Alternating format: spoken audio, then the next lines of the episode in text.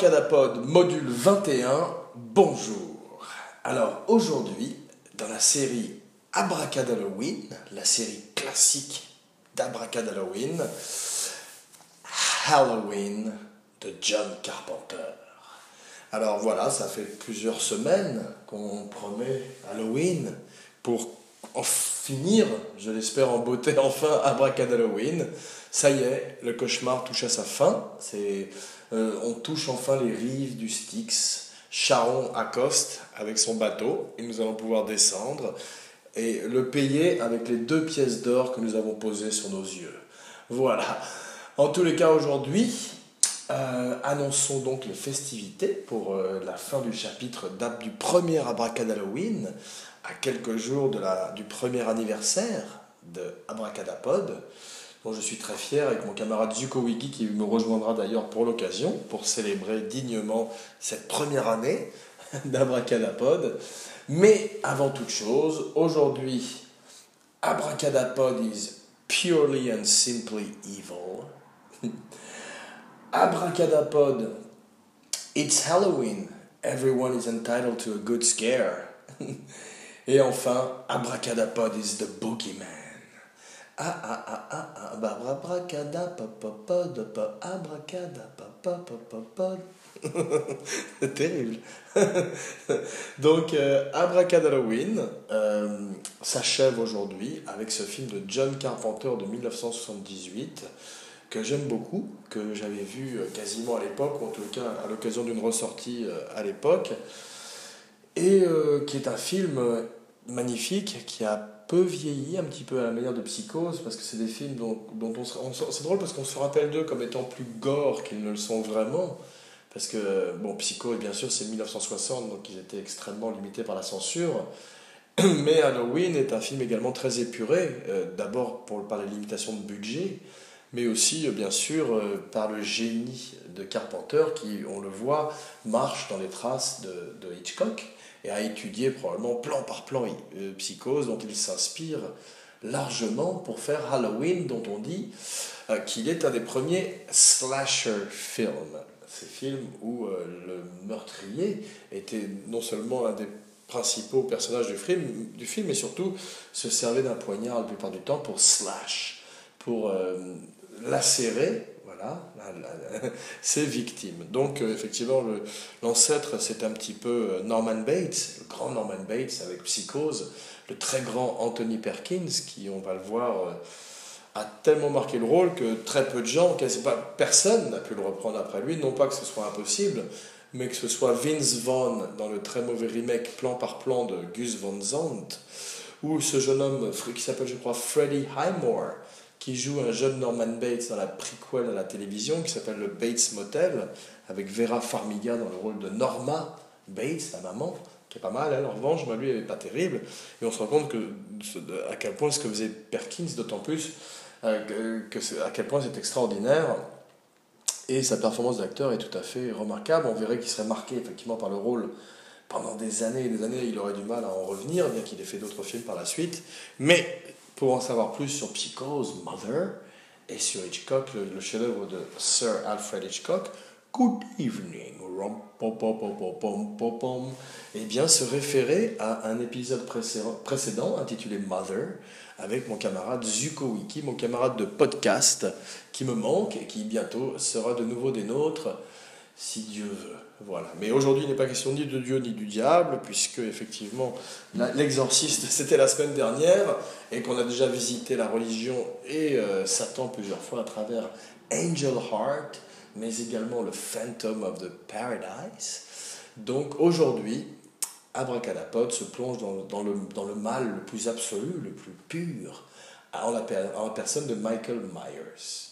Mais pour cela, notre histoire commence tout d'abord en Californie. En Californie, donc, John Carpenter, qui sort de Assault on Precinct 13, un très très bon film, euh, très très claustrophobique, qui serait fait en remake par la suite en beaucoup moins bien, euh, mais euh, un très bon film qui est fait avec des tout petits moyens, eh bien, on lui propose trois fois le budget, ce qui reste quand même très très modeste. Je crois qu'il avait dû avoir peut-être 100 000 dollars pour Precinct 13, et il doit en avoir 300 000 pour Halloween.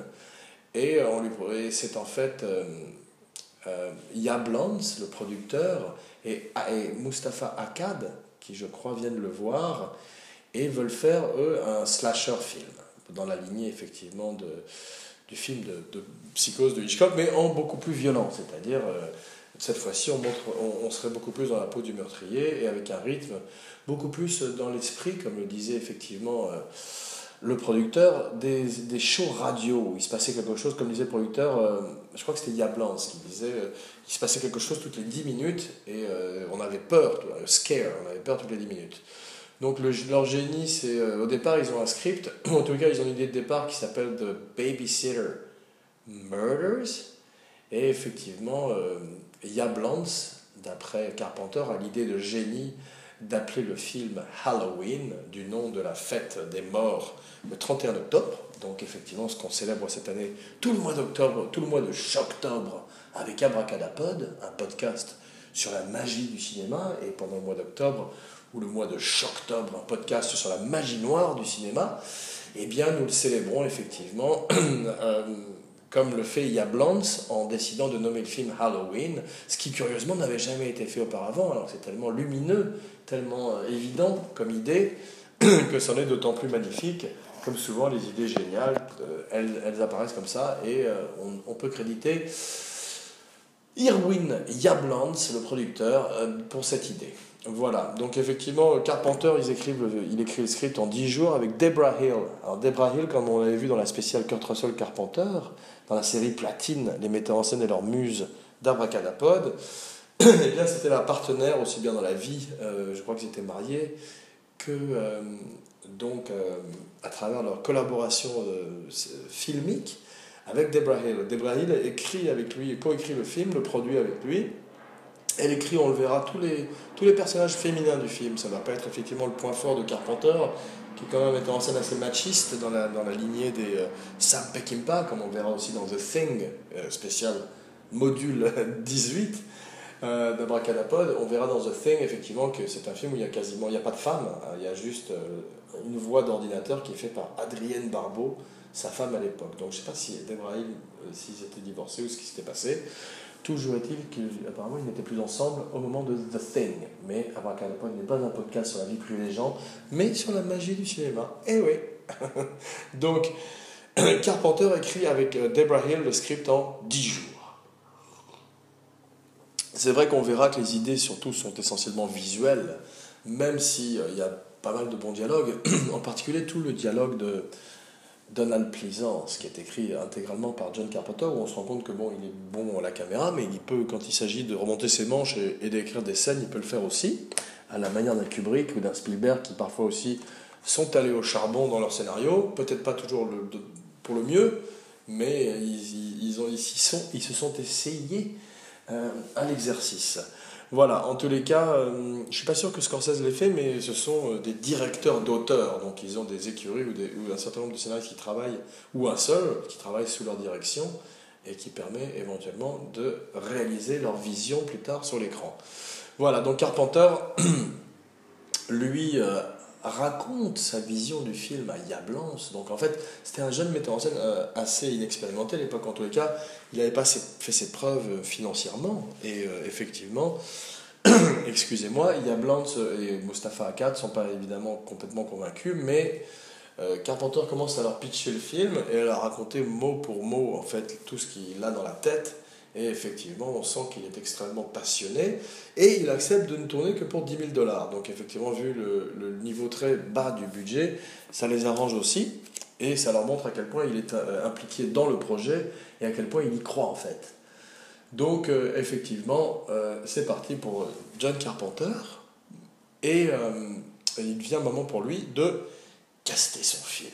Parce qu'effectivement, il a terminé l'écriture, il a créé un personnage absolument monstrueux, un personnage maléfique, quasiment sans visage, du nom de Michael Myers, qu'on appelle aussi The Shape, la forme. Effectivement, euh, c'est très bien nommé, puisqu'on va voir qu'il est quasiment comme un fantôme et qu'il n'a absolument rien d'humain, comme le dira le, le docteur Loomis, euh, qui court après lui pendant tout le film, qui est joué par Donald Pleasance. Donc vient le moment de caster tous ces personnages. Donc pour caster, il y a trois personnages principaux dans le film, qui sont effectivement The Shape, mais qui, dont on ne voit pas le visage quasiment pendant tout le film, qui est caché derrière un masque, ce qui ça aussi était très très nouveau pour l'époque, mais on va en parler un petit peu plus dans quelques instants. Et effectivement, euh, le, les deux rôles les plus importants sont la babysitter du film, qui est la victime également, euh, et le rôle du docteur Loomis, qui donc est le psychologue, euh, le psychiatre qui a hospitalisé le jeune Michael Myers quand il était enfant, et qui le poursuit plus tard dans, dans l'âge adulte, en sachant que c'est effectivement le mal à l'état pur.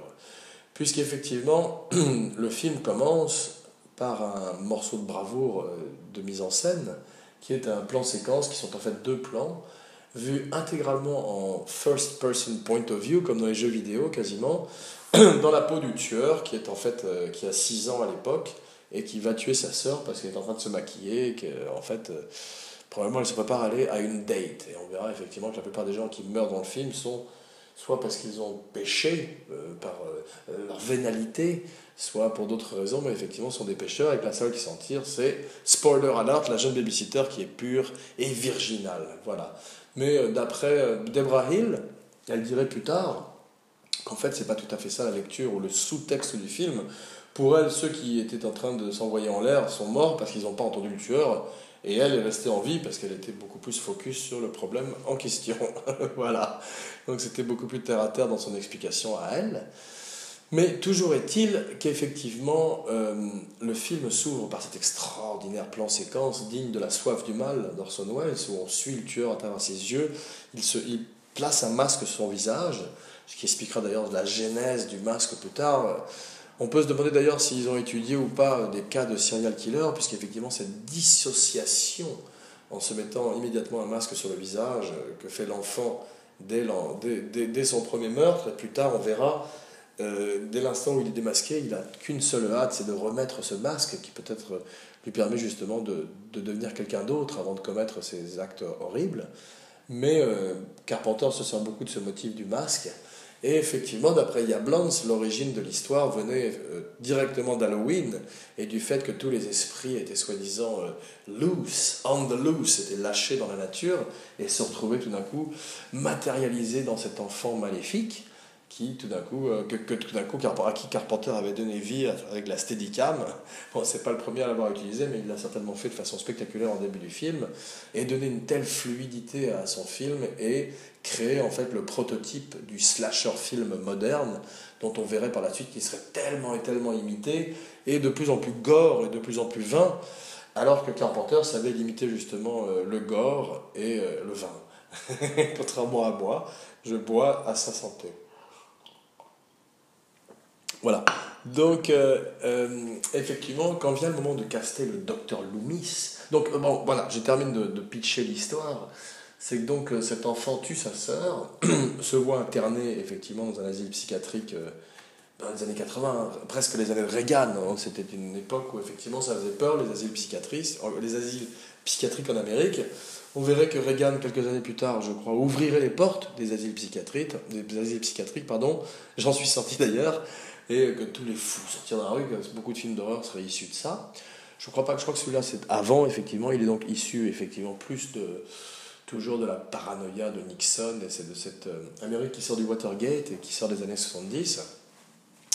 Et ce tueur sans visage tout d'un coup qui euh, qui n'a pas de motif parce que c'est ça qui a intéressé Carpenter, c'est contrairement même à Psychose ou à tous les films qui étaient venus avant, on peut trouver dans son on peut trouver des, des motifs, on peut trouver des des, sentiments chez, chez, tout d'un coup le, tueur. Alors que là, effectivement, on, se rend compte que c'est comme un requin. Il a les yeux noirs comme une poupée et euh, il n'y a absolument rien, qu'il n'y a pas d'âme, comme le dit Loomis. Il est simply and purely evil et que euh, il n'est pas sûr qu'on veuille de lui en enfer même. Voilà. Donc c'est un véritable démon à qui on donnera d'ailleurs, je ne vais pas beaucoup parler des autres films, puisqu'ils sont tous de moins en moins bons, effectivement, comme c'est la tradition souvent dans pas mal de séries, sauf Toy Story et Mad Max. et euh, effectivement, euh, on va voir qu'il euh, va avoir des pouvoirs de plus en plus surnaturels et devenir quasiment un super-héros maléfique à la manière de Jason ou Freddy dans les films qui viendraient par la suite. Le seul film, les deux films dont je parlerai peut-être un petit peu, et je peux le faire maintenant d'ailleurs, c'est le deuxième et le troisième qui ont deux mérites. Le deuxième a le mérite de commencer exactement 17 secondes après que le premier est terminé. Donc ça c'était assez nouveau dans l'histoire du cinéma. Et ça donne tout d'un coup l'impression qu'on peut voir les deux films comme trois heures d'un opus horrifique, magnifique. Or, il y a quand même une baisse de qualité euh, très importante qui fait que on se rend compte que c'est Carpenter est juste à la production, il n'est plus metteur en scène, il était passé à autre chose, il faisait Escape from New York et il avait euh, plus de budget et d'autres acteurs beaucoup plus importants et il était, il était ailleurs. Voilà. Donc effectivement, euh, lui, tout d'un coup, a un tout petit budget et 4 semaines de tournage pour faire son film. Donc le deuxième aura beaucoup plus de budget. Et euh, donc le mérite du deuxième, c'est qu'il commence 3 minutes après, 30 secondes après. Et le mérite effectivement du troisième, c'est que Carpenter, qui est toujours producteur mais toujours pas metteur en scène, toujours plus metteur en scène, décide de raconter une histoire qui n'a aucun rapport. Et raconte une histoire avec un vendeur de jouets euh, qui tue les enfants euh, avec des citrouilles qu'on se met sur la tête qui libèrent des créatures, qui libèrent des serpents, des, des bugs, des cafards, etc. C'était assez glauque. Et euh, en tous les cas, ça avait tout d'un coup. Ce que voulait faire Carpenter, c'est créer une anthologie Halloween et faire un film différent à chaque fois. Mais comme le troisième, le fait qu'il n'y ait même pas Michael Myers dans le troisième fait que les gens n'ont pas du tout bien reçu le film. Ils sont vite revenus à la formule Michael Myers, malheureusement avec des diminishing returns, comme on dit, avec des films de moins en moins bons. Et jusqu'au remake de Rob Zombie, les deux remakes de Rob Zombie qui sont vraiment très mauvais et que je ne recommande à personne. Voilà, il y a toujours euh, ces hillbilly de l'enfer dans les films de Rob Zombie qui sont insupportables, ça qui fait que tous ces films se ressemblent, même s'il a beaucoup de talent en tant que metteur en scène visuellement, ces personnages sont terriblement antipathiques et euh, tous les mêmes, et sa femme n'est pas une très bonne actrice, et elle est dans tous ses films, elle est quasiment l'héroïne de tous ses films, donc ça c'est un problème aussi.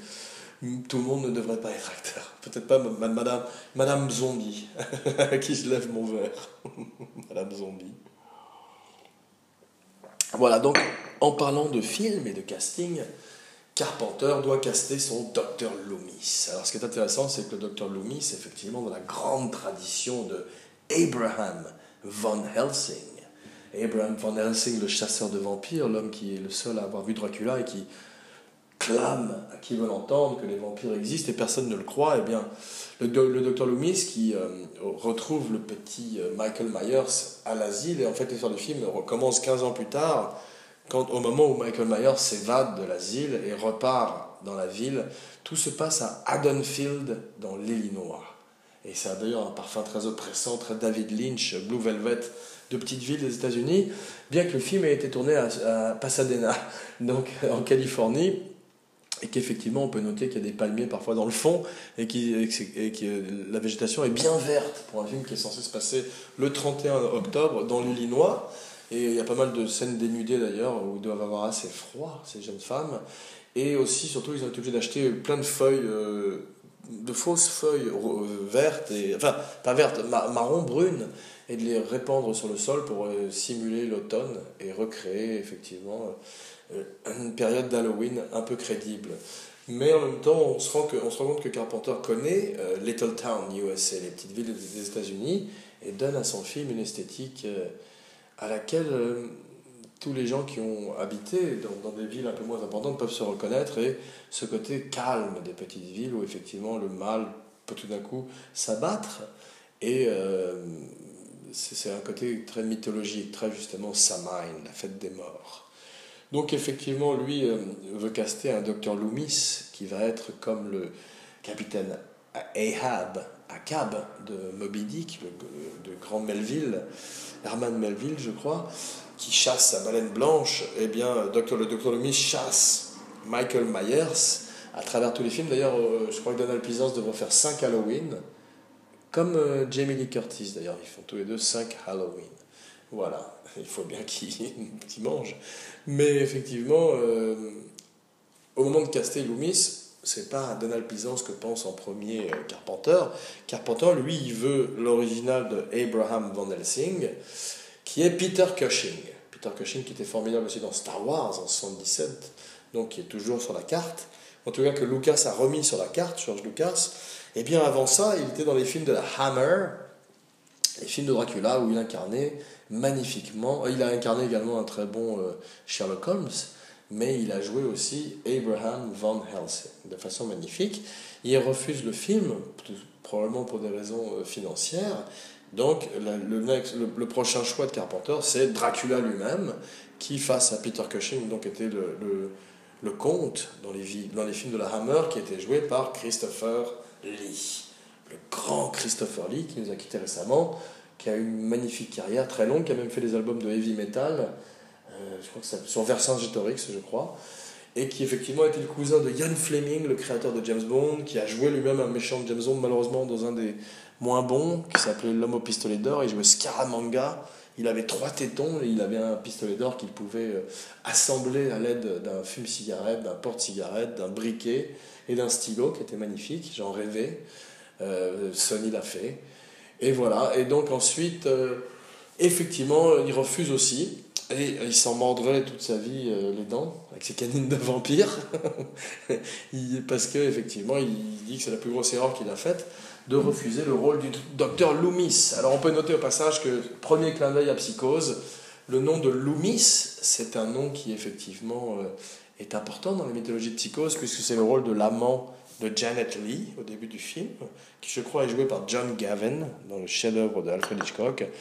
Et euh, effectivement, il s'appelle Loomis, euh, je crois, peut-être Sam, Sam Loomis ou John Loomis, en tout cas dans le film, peu importe. Toujours est-il que petit clin d'œil, de premier clin d'œil de Carpenter au maître Hitchcock. Voilà, c'est un peu la manière de, de, Brian De Palma, des gens qui ont énormément pris au puits, à la source hitchcockienne, et qui ont su magnifiquement réinterpréter la chanson. Euh, c'est vrai que j'ai presque plus un faible pour Carpenter dans le fait qu'il ait réinventé le slasher véritablement avec, euh, avec ce film Halloween qui fait donc euh, l'objet de la finale, du grand finale d'Abracadalloween. Et donc effectivement à la manière d'Anne De Palma ils ont su reprendre une grammaire, la grammaire de Hitchcock et la réinventer, la remettre à leur, à leur sauce et donner quelque chose de moderne mais extrêmement artistique et très, extrêmement respectueux de, du maître qui est venu avant eux. Voilà, donc euh, effectivement, troisième choix de John Carpenter, Donald Pleasance. Alors Donald Pleasance, merveilleux acteur shakespearien, merveilleux acteur anglais, et notre abra caractère acteur de la semaine. Et oui, Donald Pleasance, c'est un acteur que j'aime beaucoup, qu'on a pu voir dans les films je crois que c'était euh, Cul-de-sac de Polanski. Donc effectivement, il était déjà dans un film de Polanski dans les années, à la fin des années 60, je crois. Et surtout, on se rappelle de lui euh, comme le plus grand Ernst Stavro Blofeld de l'histoire du cinéma, l'ennemi, le némésis de James Bond, qui a été joué récemment un peu moins bien par Christophe Waltz, mais pas mal quand même, mais il avait moins de bon matériel. Ben, ce personnage qui caresse son chat blanc et avec son œil mort, et euh, avec une cicatrice sur l'œil. Bien, c'était Donald Pleasance. Il a été repris euh, par justement Michael Myers, pas le Michael Myers d'Halloween, mais son homonyme, le comique de Saturday Night Live qui a fait Wayne's World, qui se fait souvent d'ailleurs appeler Mike Myers, peut-être parce qu'on l'a tellement fait chier avec Michael Myers qu'il n'en peut plus. Toujours est-il qu'effectivement, euh, Donald Pleasance est notre abracadabra de la, de la semaine. Je crois qu'il avait un penchant pour le sud de la France et pour le rosé. Donc euh, je lève mon verre à sa santé. Avant de noter effectivement qu'il était dans euh, La Grande Évasion, qu'il était donc. Le Bluffel qu'il a fait, c'est dans On ne vit que deux fois, euh, qui était un James qui était pas mal. Je crois qu'il était écrit par le grand Roald Dahl. Et effectivement, c'était pas mal du tout, euh, même si euh, c'est un petit peu euh, problématique quand Sean Connery joue un japonais aux trois quarts du film au Japon. Il se rend au Japon, il, se déguise en japonais et il est avec Mickey Rooney à la fois raciste et improbable. Donc on, nous, ne lèverons pas notre verre à cette petite séquence de You Only Live Twice qui n'est peut-être pas ce que, ce que James Bond a laissé de mieux dans l'histoire de 007. Voilà, License to Kill. En tous les cas, euh, Donald Plaisance, lui, euh, nous a quittés. Il a d'ailleurs été enterré à Saint-Paul-de-Vence, en France, là où il est mort. Et euh, il est mort, je crois, à 76 ans. Donc effectivement, il a fait beaucoup de films. Il était dans THX 1138 avec de Lucas, qu'on retrouve donc George Lucas. Il était dans le voyage fantastique. Il a fait le président dans Escape from New York, fantastique. On peut se rappeler de lui aussi dans La Grande Évasion, dont on avait parlé un peu avant. C'est effectivement dans Cul-de-sac que je l'ai vu moi pour la première fois.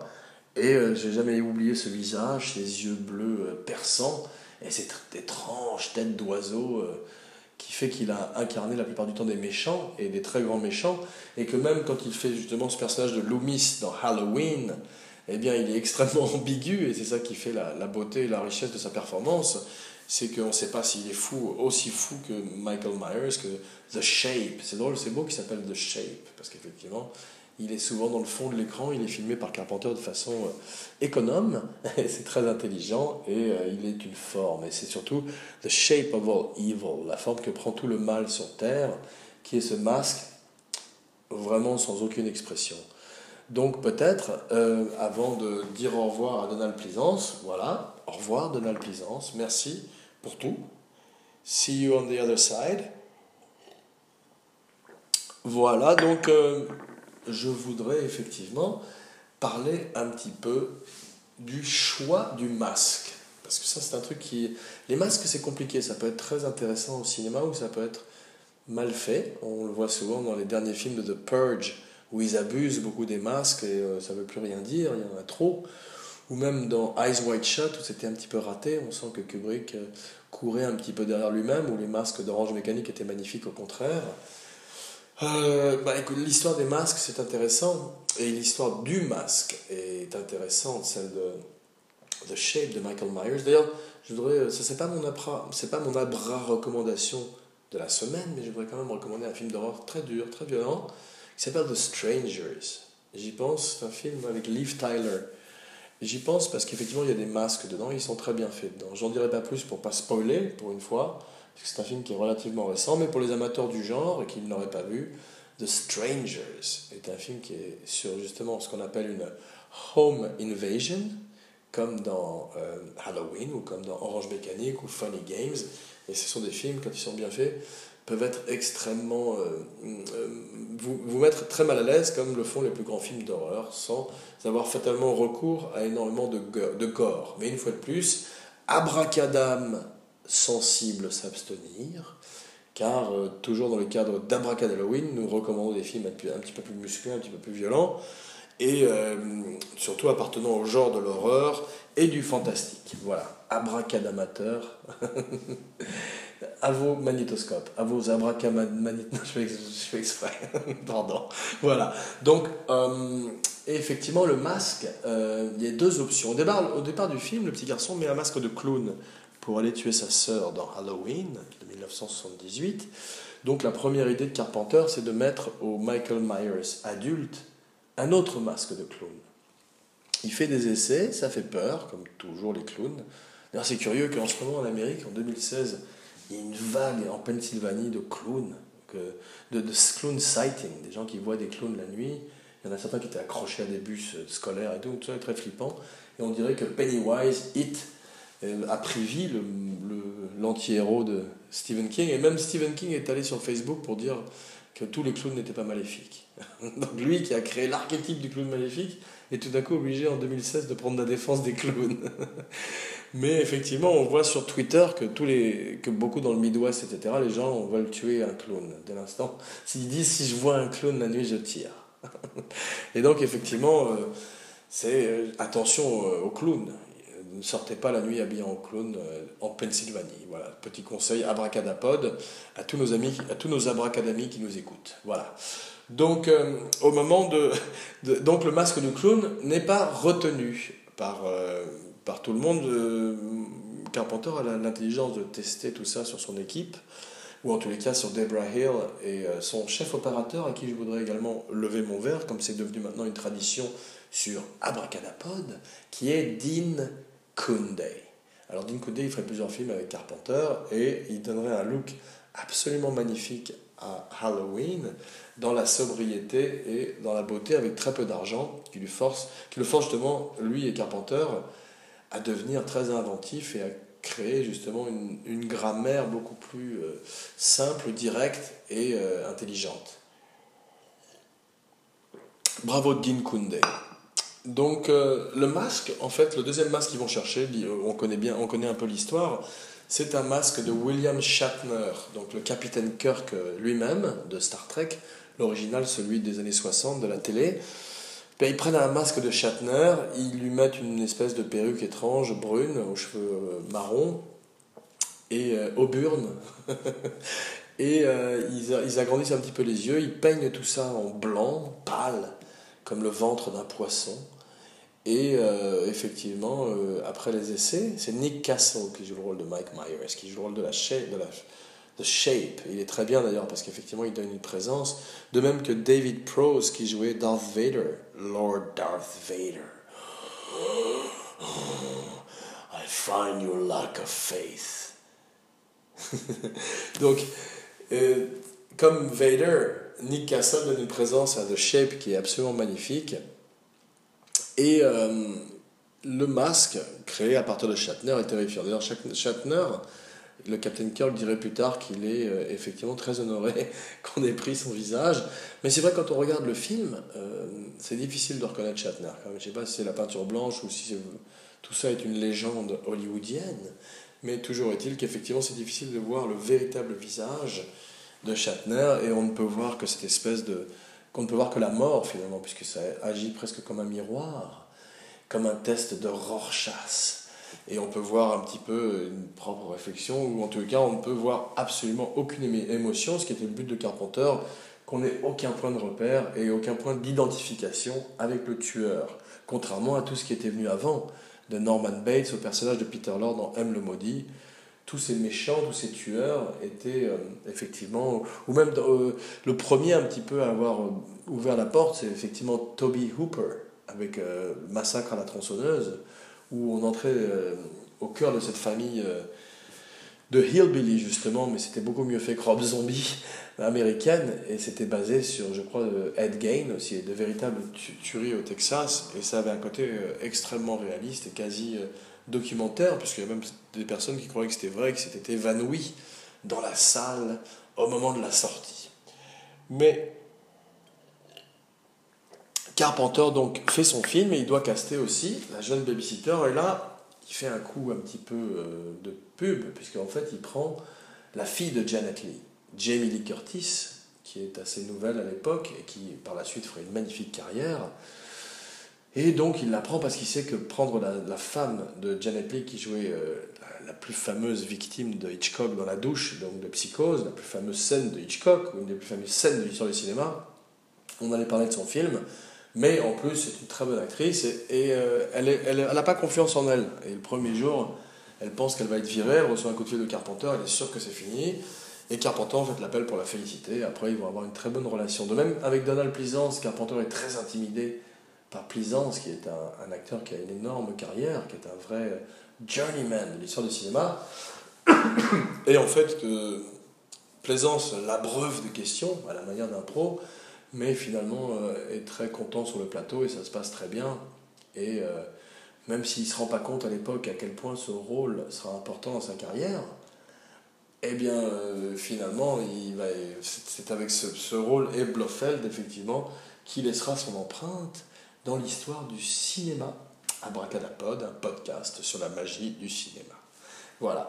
Donc Jamie Lee Curtis est formidable et euh, à la manière d'une Jodie Foster, elle amène au rôle de la, de la demoiselle en détresse, damsel in distress, effectivement une personnalité et un côté survivor qu'on verrait aussi avec euh, Ellen Ripley, Sigourney Weaver dans Alien, qui est beaucoup plus intéressant que, que certaines héroïnes qui étaient venues avant, qui n'étaient là que pour être euh, justement en péril et secourues par un héros masculin. Donc là, on se rend compte que Jamie Lee Curtis, ce qui est beaucoup plus intéressant dans le premier film, et malheureusement ce qui ne ferait pas dans les films suivants, c'est que The Shape, Michael Myers, revient à Haddonfield, cette ville fictive de l'Illinois, qui ressemble à Springfield ou à plein de petites villes, donc comme je l'ai dit, revient euh, plusieurs années après avoir tué sa sœur, et en fait tue, ou en tout cas euh, s'attaque à des gens quelques maisons euh, plus loin, par hasard, en fait, tout ça est complètement à la manière des meurtres de Manson, quand il était allé chez, je crois que c'était La Bianca, les deuxièmes meurtres la, nuit suivante de Sharon Tate. Eh bien, effectivement, ou In Cold Blood, c'est effectivement de, de Truman Capote, c'est effectivement la coïncidence et un hasard qui fait que Michael Myers se rend trois, trois maisons plus bas et tue euh, au hasard des gens, ou en tout cas poursuit Jamie Lee Curtis avec qui il n'a aucun rapport dans le premier film. Et tout d'un coup, boum, deuxième film, troisième film, quatrième film, c'est sa sœur. Eh oui, ils en ont fait sa sœur, ce qui est pas très. Ils ont voulu donner une espèce de, enrichir la mythologie et finalement ils l'ont appauvri, puisqu'effectivement c'est beaucoup plus intéressant si on a vu un méchant dont on en sait moins plutôt que plus. De même que le Joker dans Batman, on ne sait pas qui il est avant euh, ce visage blanc de goule, de zombie, avant le bain d'acide, avant le plongeon dans, la, dans le bain, dans la cuve d'acide, eh bien c'est formidable de ne pas savoir qui est Michael Myers, sauf cet enfant angélique qu'on voit brièvement au, début du film, et qu'on aperçoit également, c'est curieux, parce que retire le masque de, brièvement à la fin du film de Michael Myers. Et on voit que Michael Myers se précipite pour le remettre sur son visage, qui est intéressant pour la caractérisation, mais en général, c'est euh, dans les films, c'est souvent ce qu'on appelle un reveal. On va voir un monstre euh, ou quelque chose, et là, effectivement, c'est un visage très anodin. Et c'est drôle parce que Carpenter dirait euh, plusieurs années plus tard que tous les gens ont vu un monstre au moment où on voit. Et, il parlerait du pouvoir de la suggestion, parce qu'effectivement, il n'y a pas de monstre. C'est un acteur qu'il a engagé, dont j'ai oublié le nom, mais qui a un visage tout à fait normal. Et les gens ont imaginé que c'était un monstre à cause de ses actions pendant tout le, tout le début du film. Donc effectivement, c'est le pouvoir de la suggestion. Et euh, c'est intéressant de noter que Nick Castle, effectivement, euh, amènerait des idées aussi sur le plateau et amènerait beaucoup dans la caractérisation du personnage de Michael Myers. Donc euh, le film sort, énorme succès peut-être, en, tout cas pendant de nombreuses années, c'est resté le plus gros succès de l'histoire du cinéma indépendant par rapport à la mise de base. Il a fait je ne sais combien de fois plus. Il faudrait demander à mon camarade Zuko Wiki, qui est un spécialiste du box-office, euh, et je lui poserai la question à son retour en novembre pour fêter les 1 an d'Abracad Halloween, probablement avec une spéciale Steve McQueen, mais nous en... mais, ou alors peut-être avec une surprise. Voilà. Abracada surprise. Donc effectivement, le film est un énorme succès dans le monde entier et allait donner euh, tout d'un coup naissance à plein de, de pâles imitations qui voudraient euh, effectivement cacher sur le succès de l'original et euh, qui essaieraient de faire la même chose. Alors, c'est pas le premier effectivement film à, s'être inspiré d'une fête pour, euh, pour faire un film d'horreur. Il y a eu Black Christmas avant, qui était d'ailleurs une espèce d'ancêtre du slasher d'une certaine manière. Mais c'est vrai que c'est Carpenter qui a posé la grammaire, qui a posé la base, et on verrait que par la suite tous essaieraient de l'imiter, euh, en particulier Vendredi 13, qui nous amènerait une fois de plus à un tueur silencieux et euh, complètement instoppable en la personne de Jason Voorhees, qui donc, spoiler alert, est joué dans, la première, euh, dans le premier film par et, sa mère en fait et n'apparaît avec son masque de hockey que euh, à la fin du deuxième film ou au début du troisième. Mais effectivement maintenant nous allons parler avant de clore le chapitre Abracad Halloween et de clore le chapitre Halloween. On ne peut pas ne pas parler de la musique du film. Alors effectivement musique faite par Carpenter lui-même et qui participera au même titre que la musique de Bernard Herrmann de Psychose, que tout le monde connaît, les fameux violons, eh bien, euh, la musique de Carpenter euh, que j'ai mise en début d'émission va participer au succès du film et à l'ambiance du film. Parce que dès qu'on l'entend, on est tout de suite mis dans le bain. Et c'est quelques notes à peine qu'il a apprises d'ailleurs de son père, qui apparemment était musicien aussi. C'est une espèce de rythmique entre 5-4, j'ai lu, et qui est très rare, paraît-il. Et donc lui, il l'a mise en pratique après l'avoir apprise avec son père, et ça donne cette musique à la fois simple, minimaliste à la manière du film, mais extrêmement efficace. Et euh, effectivement, on peut se rappeler que dans le film, il y a toutes sortes d'humour noir, un peu à la manière de psychose, que ce soit le moment où euh, Michael Myers, le monstre, se déguise en fantôme et met, des lunettes par-dessus les draps, ou d'autres petites touches comme ça, euh, très intéressantes. D'ailleurs, on voit à un moment que Jamie Lee Curtis regarde The Thing à la télé, l'original de Howard Hawks, et on verrait que cinq ans plus tard, il devait faire, Carpenter devait faire son chef-d'œuvre, à savoir un remake de The Thing de Howard Hawks. Donc c'est euh, c'est drôle de voir qu'il avait déjà ça en tête à l'époque de Halloween en 1978, alors que The Thing ne viendrait qu'en 81-82. Voilà, donc euh, coup de chapeau à John Carpenter et à tous les participants d'Halloween, et euh, merci surtout de m'avoir accompagné dans l'aventure d'Abracadalloween qui va déteindre un petit peu pour la dernière fois sur mon abraca recommandation de la semaine, qui n'est autre que Psycho 2, Psychose 2. Et oui, il est possible de faire une suite à un chef-d'œuvre. Bon, tout de suite, j'annonce la couleur, elle n'est pas aussi bien que l'original, bien sûr, mais c'est un film qui nous permet de retrouver Perkins dans la peau de Norman Bates, et c'est un film qui, comme c'est la vocation des abracas recommandations, qui euh, est un petit peu passé à la trappe alors qu'il mériterait peut-être d'être un petit peu plus connu et, euh, et qu'il a, qui a la particularité d'avoir un, Perkins qui a le film je crois date de 83 donc qui a 23 ans de plus que euh, dans le film original il est beau, il n'a pas beaucoup changé, il a toujours ce côté digne et il sort lui aussi de l'asile, comme, comme Mike Myers, mais il ne s'en est pas échappé, je crois qu'il a été réformé. Et on retrouve un Norman Bates fragile.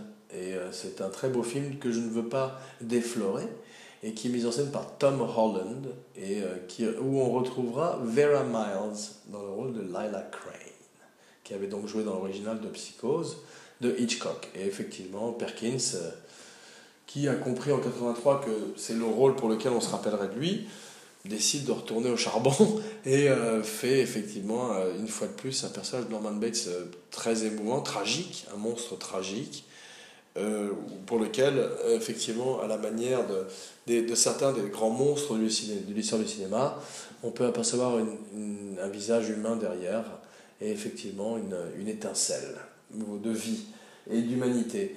Voilà, en tous les cas, euh, Psychose 2, la recommandation de la semaine.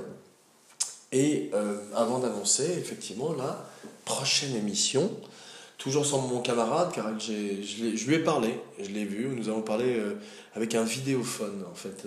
Il est, sur, il est dans une station en orbite, et on a parlé en communication, comme dans 2001 Odyssée de l'espace. donc il reviendra, je crois, au milieu du mois de novembre, donc juste à temps pour célébrer l'abracadaniversaire d'un an d'abracadapod. Donc en attendant, nous allons faire une autre émission qui est pour, euh, hmm, pour que la jonction euh, euh, ne soit pas trop difficile avec la fin de l'Abracadalloween, pour rester quand même avec un pas un petit peu, sinon dans l'horreur, du moins dans le thriller, eh bien la prochaine sera un film qui est un, un film qui a marqué à mon avis sur le cinéma, qui était une fois de plus un grand film des années 70, qui est Deliverance. Voilà, de John Borman. Donc je ne vais pas vous en dire plus, mais je vous donne rendez-vous pour Deliverance de John Borman dans quelques jours. Jean Weber, signing off.